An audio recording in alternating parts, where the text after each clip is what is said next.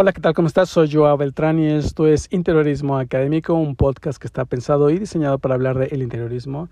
Y el tema de hoy, cómo decorar espacios asimétricos. Uh, cómo decorar espacios asimétricos o espacios irregulares en el interiorismo.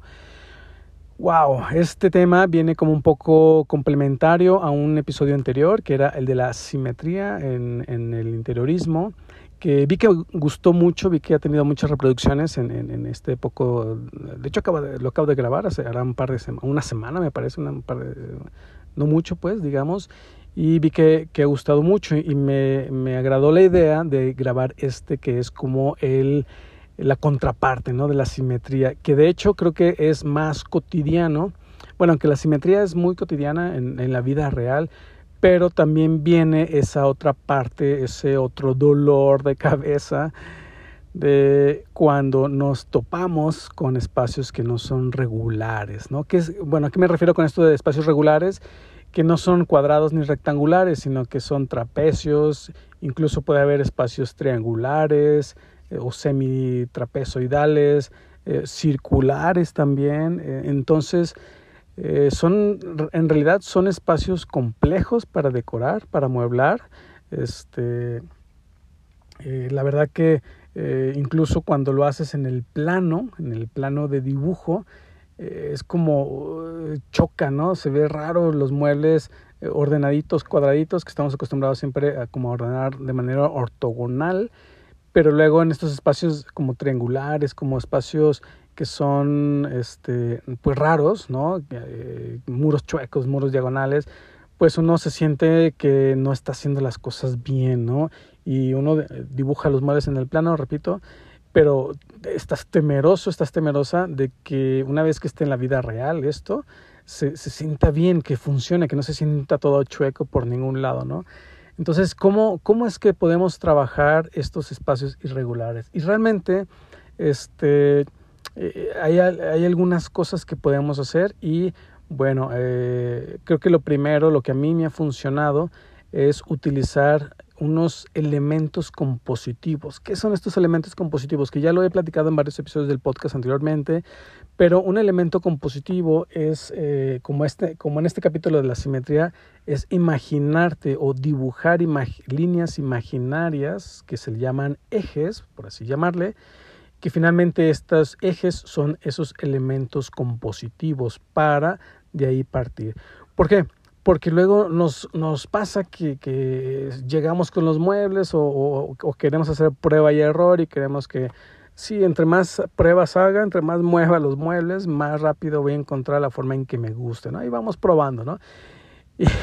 Y, ahí nos traen a los maridos moviendo muebles, ¿no? Aquí para allá, ¿no? Para acá, ¿no? Para acá, más a la izquierda, más a la derecha, ¿no? Este, y realmente, eh, si, si entiendes esto de los elementos compositivos, que son bastante sencillos, puedes entender, puedes ahorrarte mucho, este, fatigar a tu pobre marido. por su espalda, ¿no? Y después ahí quedamos todos todos que no nos podemos mover. Bueno, eh, ¿qué son estos elementos compositivos? Bueno, son esas líneas imaginarias que tú puedes dibujar, si, eh, que puedes partir de varios conceptos. Hay un concepto que es el de retícula, es decir, tal cual como su nombre lo dice, si dibujas unas líneas imaginarias a modo de retícula, es decir, líneas horizontales, verticales, incluso pueden ser paralelas a esas líneas diagonales, pero en realidad no, en realidad mientras que vayan eh, a modo ortogonal, este, ya es más que suficiente, independientemente de si los muros están en diagonal, chuecos, curvos, lo que fuera, ¿no?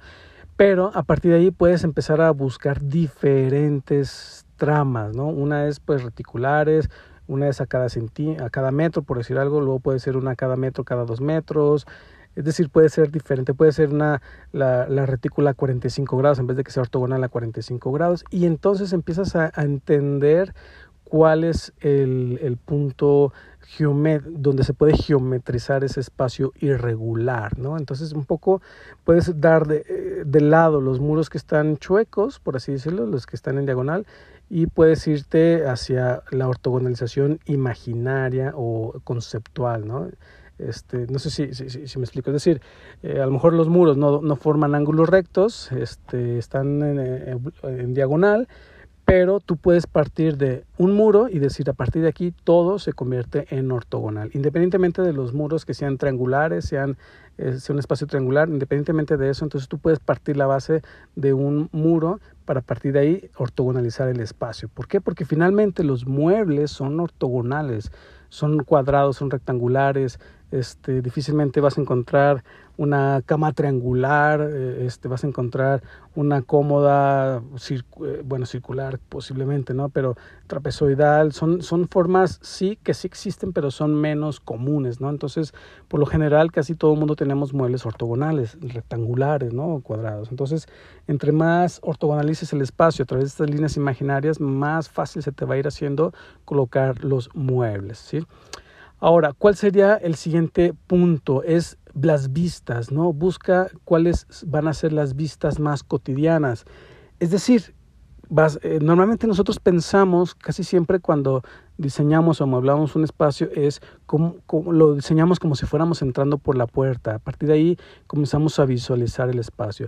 Pero no siempre nos quedamos en la puerta en, la puerta entras y ya que estás dentro, ya estás en el espacio adentro, ¿no? Si es una recámara, pues quizá el mayor tiempo lo vas a pasar este, en la cama, ¿no? Te acuestas a ver televisión, este, te acuestas para dormir, en lo que estás durmiendo estás viendo el, espacio, la sala, pues a lo mejor eh, pasas más, más tiempo en el, sofá, en el sillón.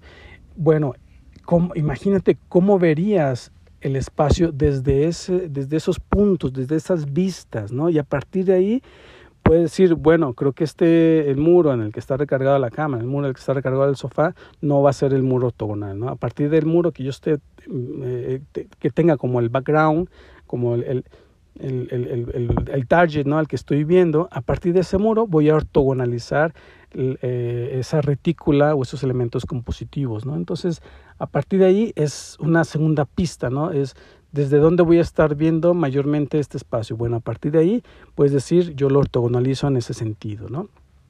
Y un poco puedes ir así.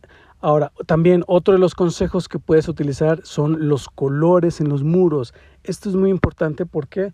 porque los colores muchas veces nos ayudan, nos ayudan a disimular eh, estos espacios irregulares. ¿no? Puede ser que eh, pintes todo en color blanco y que el color eh, eh, el color, eh, no, perdón, el muro con el que estás ortogonalizando el espacio, ese tenga color. Puede ser que ese muro sea un muro este azul azul este azul índigo este un gris oxford un, un verde este un, un, verde ay se me fue el nombre un verde kriptonita un verde kriptonita este, y ese va a ser el elemento focal, elemento, eh, se, le puede, se le dice el elemento regente, que, significa que es un elemento que, que ordena, ¿no? Si ya elegiste el muro que va a ortogonalizar el espacio, ese es el muro que puedes tú, eh, al que tú le puedes aplicar color, ¿no? Un color bastante pesado. Y lo demás lo dejas como en unos colores, colores muy claros, si no es que en blanco, este, dependiendo obviamente de que, que, sepas utilizar la teoría del color, este, con este color que, que has elegido, que, que, que, en esto te recomiendo que vayas al episodio de la teoría del color, está muy muy interesante y que puedas ir jugando con los colores, ¿no? También aparte del color, los materiales, puedes jugar un poco con, con, con eso, ¿no? Un ejemplo, bueno, más que material, un espejo, ¿no?